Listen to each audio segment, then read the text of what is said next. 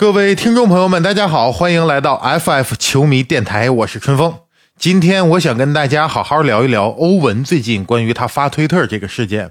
我相信这也是咱们球迷朋友啊最近在网络上比较关注的一个事儿。那我看了很多相关的报道啊，包括一些。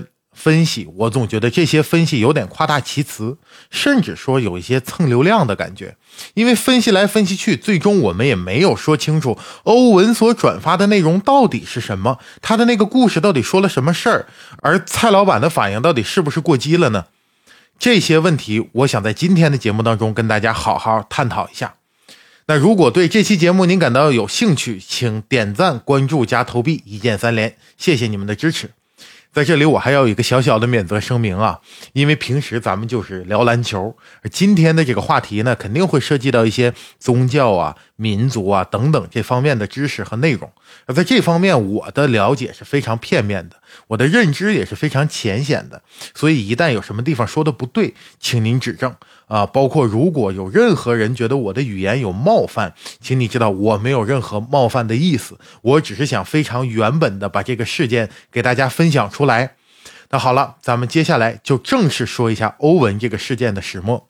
首先呀，是欧文发了一条推特，这个推特上有一个链接，这个链接呢是一个亚马逊，点开了之后啊是一个亚马逊的电影，电影的名字叫做《从希伯来人到黑人：美国黑人觉醒》。那这是一个根据同名的书籍改编的电影。我们要聊这个问题，欧文到底是不是做错了？我们必须先知道这本书到底说的是什么样的内容。接下来我给大家介绍一下这本书。首先，我们说说这本书的作者吧，他叫达尔顿·朱尼尔，就是一个小达尔顿。他一九六零年出生在一个美国黑人家庭当中，从小呢，他的家里也是非常有宗教信仰的，也会带着他去做礼拜呀，每周去教堂啊。那个时候，这个小达尔顿呢，就非常喜欢提出问题，他经常会问牧师啊一些关于宗教里面，包括圣经当中的问题，可当时的这些人呢，都解答不了他，所以他就一直自己思考。按照他自己的话讲吧，就是有一天他突然想通了。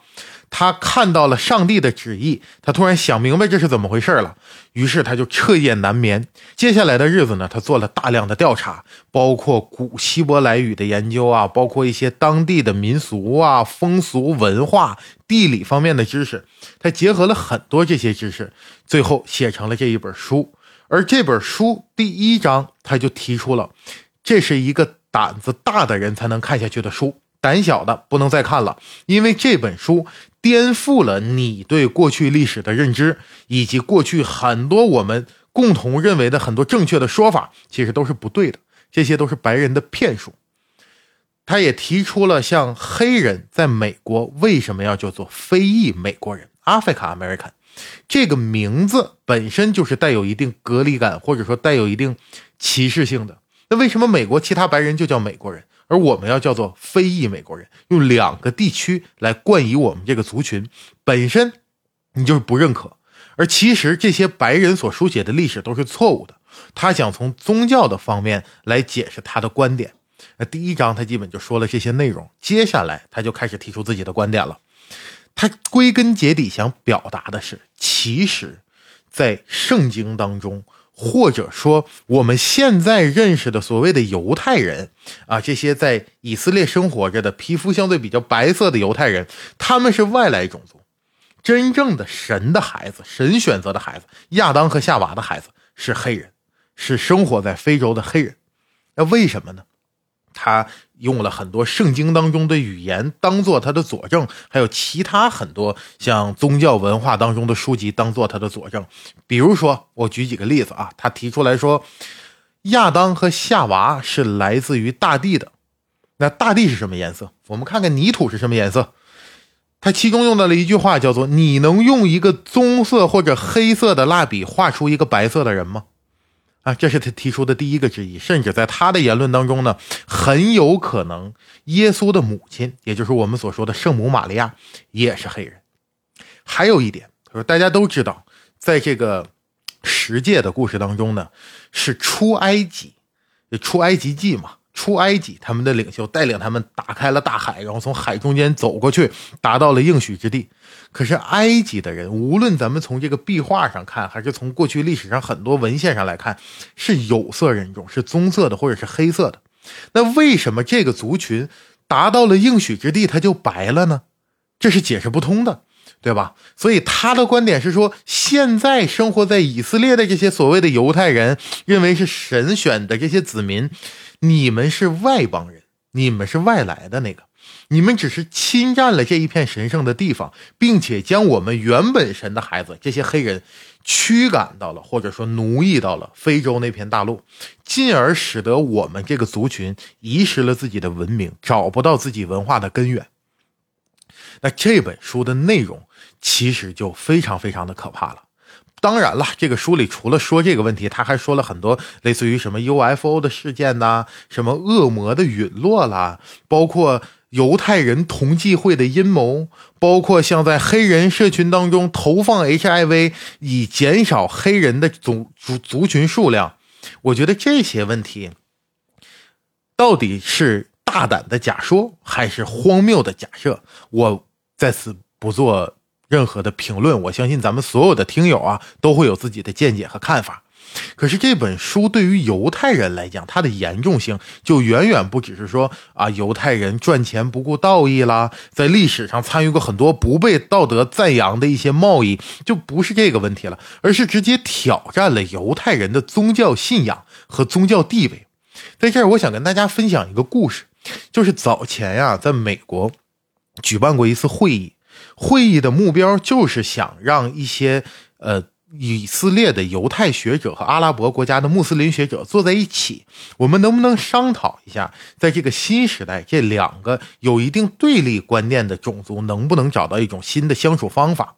这会议持续了一段时间，当然，这个会议上面坐着的是各方的学者，下面坐着的呢是来自以色列或者来自阿拉伯国家穆斯林信仰的这些学生。作为学者，他们的观点表达，或者说他们的这个交流，肯定是非常克制的，也是非常呃包容的。他们也得到了很多求同存异的观点。可是这个会议发到最后了，咱们做了一个投票，做了一个调查，就是问下面所有的年轻人、学生，你们听下来，你们愿意与对方种族和谐相处的，来举个手。这一调查不要紧，得到了一个非常惊人的结论，就穆斯林这边的学生呀。百分之九十以上表达我们绝不接受和平，我们要跟对方死战到底。而以色列的犹太人这边也说我们不接受和平，有百分之九十九的人都说我们一定要跟对方战斗到最后一刻。而这样的结果其实是让这个所有的学者非常感觉有些悲哀的，因为他们讨论了这么久。而没想到的是，作为年轻人，他们的下一代，这些年轻人的心中种族的隔阂竟然这么的强烈，敌对的感觉这么难以消弭。而我讲这个故事，就是想告诉大家，在以色列，包括像犹太人这样一种非常有着强烈的宗教信仰的国家，如果你现在告诉他说，你们的这个传承、你们的文化、你们的神都是有问题的。并且甚至不是说穆斯林过来说跟他争抢耶路撒冷，争抢我们的主到底归属于谁，而是现在来黑人站出来说你们都是外邦人，你们为了掩盖自己不是神选之子的身份，所以你们篡改了这些无论是圣经啊还是等等这些宗教的书籍的内容。那这一点，那无疑是非常非常恐怖的一个事情。大家都知道，美国作为一个资本主义国家。犹太财团在美国的地位可谓是举足轻重的。罗斯福曾经说过，影响美国经济的企业只有两百多家，而控制这两百多家企业的只有六到七个犹太家族，包括像我们大家都知道这个摩根家族，包括像罗斯柴尔德这样的大家族，这都是掌握着经济命脉、有着举足轻重地位的犹太家族。甚至我们看美元上面有一个标志，就是一个金字塔。这个金字塔尖儿这个位置呢，是一个眼睛的图形。那这个其实就是共济会的 logo，这是一个存在了上千年的犹太人建立的一个组织。咱们所关心的这个 NBA 啊，这个篮球联盟也一直以来就是一个犹太人掌舵的联盟。咱们看现在啊，三十支球队有超过半数的老板呢是犹太人，包括前任的总裁大卫斯特恩，包括现任的总裁亚当肖华，他们都是犹太人。所以蔡老板当看到了欧文发了这样一个内容的时候，他必须立刻站出来发表自己的观点。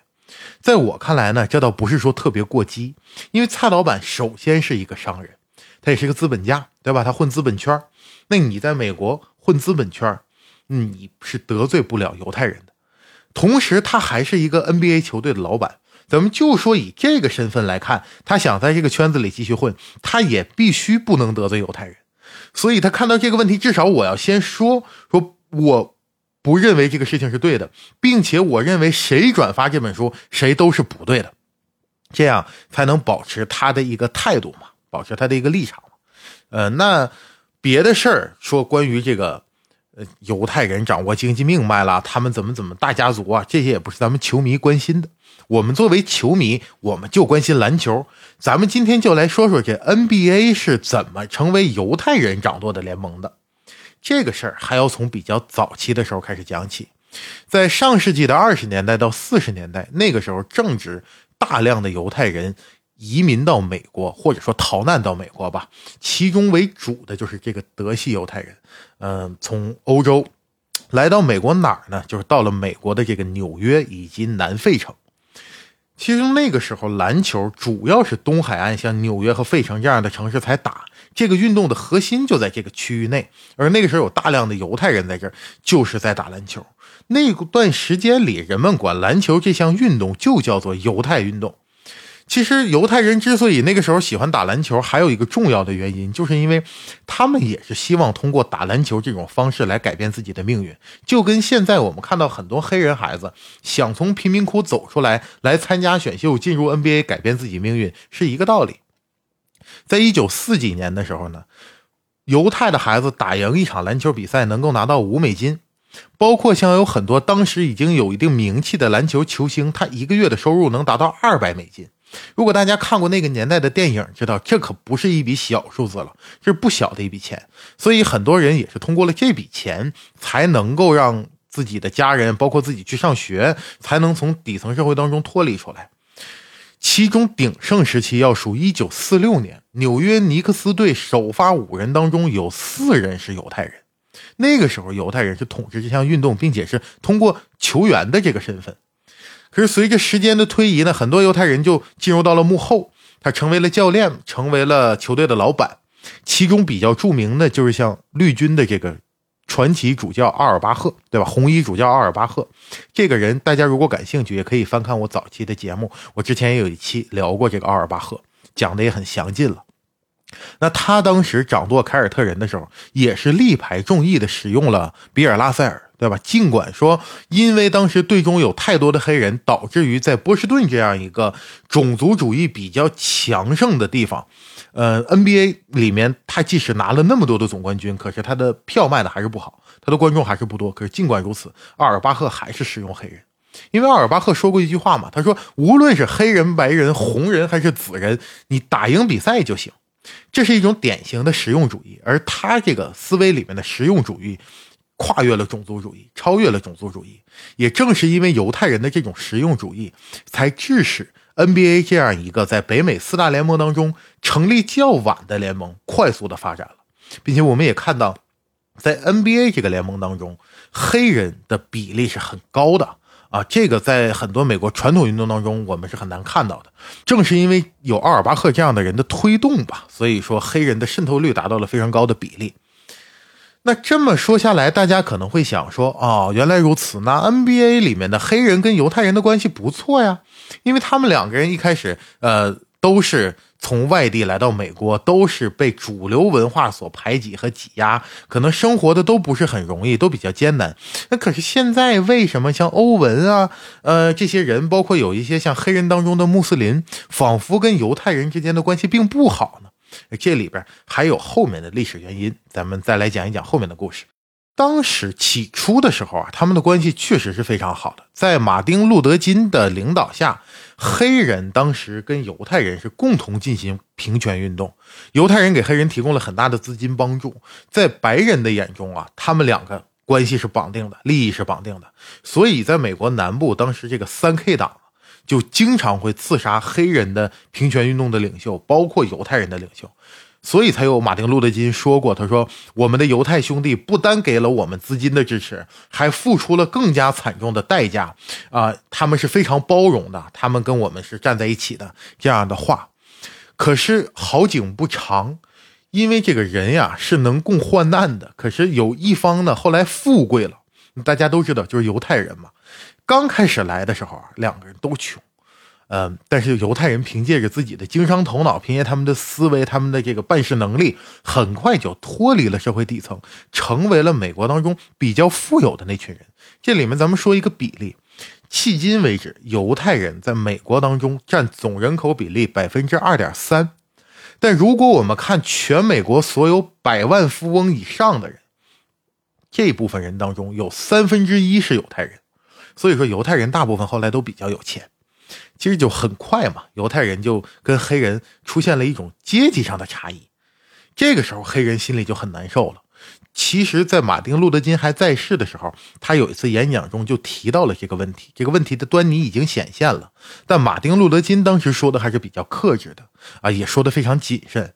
他说：“我们所有的黑人兄弟有的时候会碰到一个问题，这是令人很伤感的，就是我们租房子的价格要比白人租房子的价格高。”我们在费城的贫民窟当中租一个家徒四壁的小房间，只有一张床，我们一个月需要九十多美金。而如果是白人来租这个房间，只要七十多美金。而更令人感到悲哀的是，这个房子的房东往往是犹太人。所以我们看得出来，那个时候两个民族就有了积怨。比如说，我跟张三一起来到北京闯荡，然后我们作为北漂呢，我们租了一个小小的房间，咱们一起来打拼。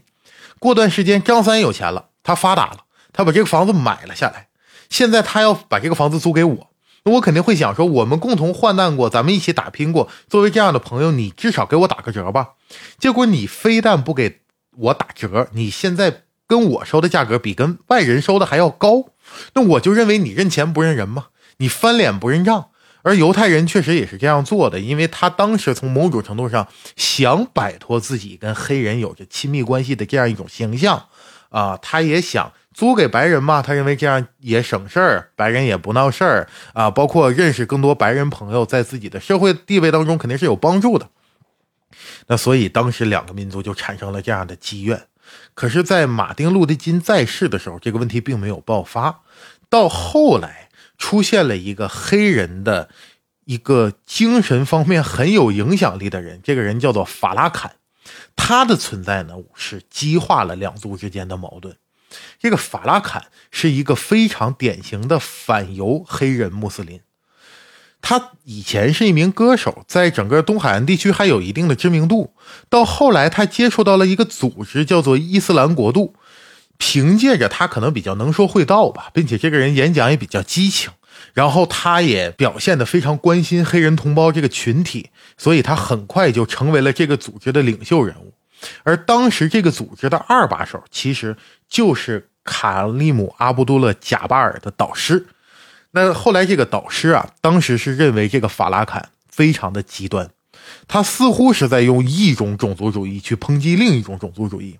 而在这位导师的眼中看来，这个行为是不对的，于是他就从这个组织当中脱离出来了。可是他脱离出来之后就被人刺杀了，所以外界在猜测这个法拉坎其实运作了很多刺杀的行为。而他的政治生涯呢，在一九九五年组织过一次超过十万人的游行，在纽约，这也算是他比较重要的政治遗产吧。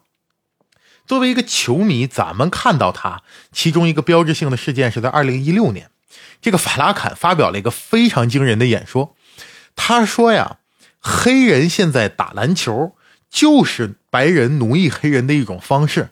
你们所有的黑人球星，包括像詹姆斯，包括像库里，你们这些人都赚到了钱，对吧？你赚到了大钱，成为了大明星。你不要以为自己就变得很光荣了，你进入主流社会了，是白人奴役你的另一种方式。他说：“我们看看每一年的选秀，这些黑人的孩子在场子里面。”表现自己的身体天赋，而这些白人和犹太人作弊上官来挑选他们，这跟当时黑奴贸易的时候有什么区别？而他们现在投钱，就是说犹太人啊，他们出钱给黑人社区的孩子建球场，这就是新时代的种植园，这就是白人要继续压榨黑人、奴役他们，并且给自己带来利益的一种新手段。所以他是坚决抵制篮球这项运动的。而他这样说完之后呢，比较讽刺的是，他的孙子当时正在雷霆队试训。那雷霆队一听，肯定赶紧就跟你们这家人撇开关系，对吧？你这个言论太可怕了。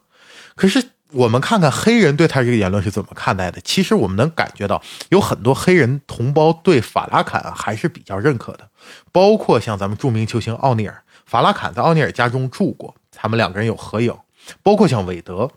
韦德也在公开场合说过，说他很支持法拉坎这个人，所以就是有这样的人的存在，包括他经常会发表很多有煽动性的言论，致使黑人和犹太人的关系就越来越紧张。同时呢，黑人当中还有很多穆斯林，包括像这个咱们知道的著名的球星大梦奥拉朱旺，他出生在尼日利亚嘛，尼日利亚当中就有很多黑人是这个。信仰伊斯兰教的穆斯林，他也会过斋月。包括我们说这贾巴尔，贾巴尔其实他的原名呢叫做卢卡斯·阿尔辛多。阿尔辛多这个姓氏啊，是当时他来到美国的时候，一个法国的农场主买了他们一家人。这个农场主姓阿尔辛多，所以他就跟着姓阿尔辛多。可是后来到了大学的时候呢，他有一个导师，这就是咱们之前提到在伊斯兰国度那个组织当中那位导师。贾巴尔也把他视为自己人生的导师吧。这个导师叫做阿卜杜勒，所以贾巴尔改名叫做卡里姆阿卜杜勒贾巴尔。那像黑人当中有穆斯林，包括他们种族在美国发展的历史上有一些积怨的事件，就导致 NBA 这个联盟的结构其实非常复杂。因为 NBA 当中大部分的老板是犹太人，而大部分的球员是黑人，所以。在这个联盟当中，谈及任何关于这两个种族的问题，其实都是特别敏感的。那最后我来给大家解读一下，就是欧文这次为什么要发这个推特？因为在当今的这个美国社会，有很多的黑人已经脱离了所谓平民的生活，他已经完成了这个财富上的积累，包括有很多说唱歌手，包括很多球星，他们的生活过得都不错。可是这个族群在整个美国社会当中依然没有民族认同感，他也没有一种文化自信。而这本书就是。从希伯来人到黑人，咱们暂且不讨论他是不是荒谬的，他至少从某种程度上来说，给黑人这个族群带来了一种文化自信。他觉得，哦，我的文明其实很正统的，我们有了一种认同感。而欧文作为一个一直特别喜欢表达自己的观点和信仰的这么一个人，他转发这本书，可能是想给自己的同胞带来一种自信心，建立一种文化认同。